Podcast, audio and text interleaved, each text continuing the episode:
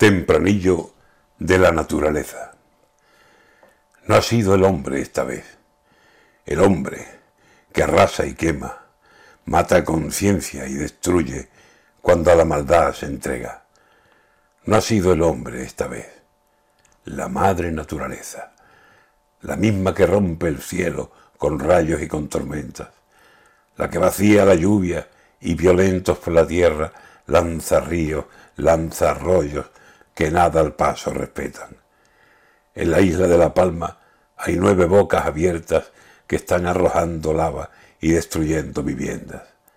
¡Qué espanto si los volcanes de sus sueños se despiertan! ¡Qué miedo cuando su ira desata naturaleza!